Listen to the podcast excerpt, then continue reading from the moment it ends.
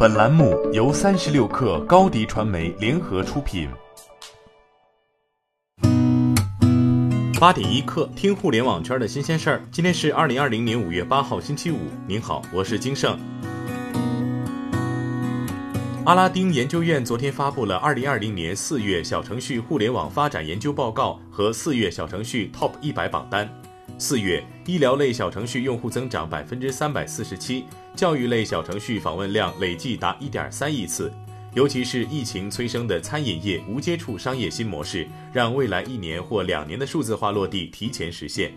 从小程序行业分布来看。游戏、政务、公益、生活服务三个行业上榜数量波动最大，行业快速切换。头部生活服务企业因疫情受到较大冲击，但随着疫情有效控制和社会生产生活的恢复，生活服务行业已经看到回暖。小游戏曾在春节假期爆发，最近又迎来新一波的上升。另外，政务公益类小程序也存在感颇强，特别是在三月全国开始普及健康码小程序后，多款此类小程序上榜。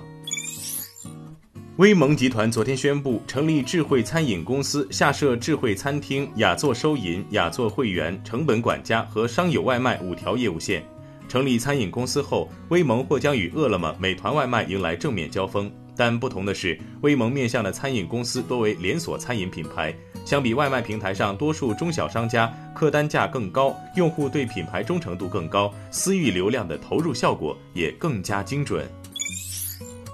针对中信银行违规泄露脱口秀演员池子银行流水信息一事，中国消费者协会专家委员会专家邱宝昌指出，银行不能向第三方非法泄露，如果泄露了怎么办呢？要承担民事责任，造成经济损害的要赔偿。再一个还有行政责任，这个行政责任如果是一种消费关系，监管部门可以对这个单位进行处罚五十万元以下的罚款。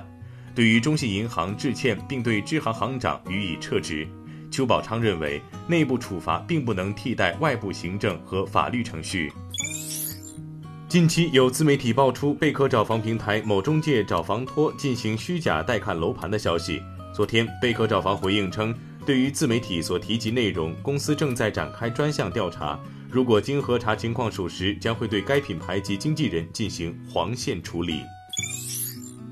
蜂巢快递柜超时收费一事引发网络热议。中国物流学会特约研究员杨达清指出，目前阶段全面推进既向快递员收费又向消费者收费，还需慎行。昨天有媒体报道，蜂巢在部分城市推出会员服务，普通用户可以免费保管用户包裹十二小时，超时后每十二小时收取零点五元，三元封顶，节假日期间不计费。同时还推出了月卡、季卡等会员服务。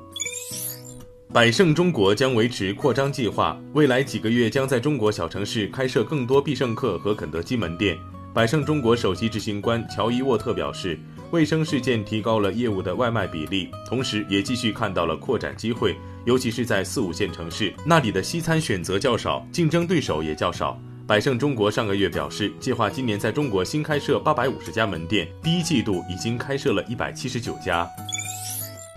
通用汽车宣布，公司计划于五月十八号重启大部分北美工厂的生产。受到新冠肺炎疫情的影响，此前通用位于北美的工厂全都处于暂停状态。通用汽车在一季度财报中表示，公司做了周密的计划，以重启北美地区的运营。通过我们与工会以及当地政府官员的对话与合作，公司计划于五月十八号，在采取多种安全措施的条件下，重启位于美国和加拿大的大部分工厂的生产。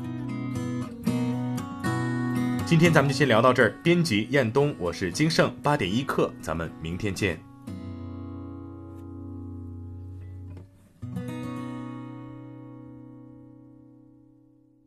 欢迎加入三十六氪官方社群，添加微信 baby 三十六氪 b a b y 三六 k r，获取独家商业资讯，听大咖讲风口，聊创业，和上万课友一起交流学习。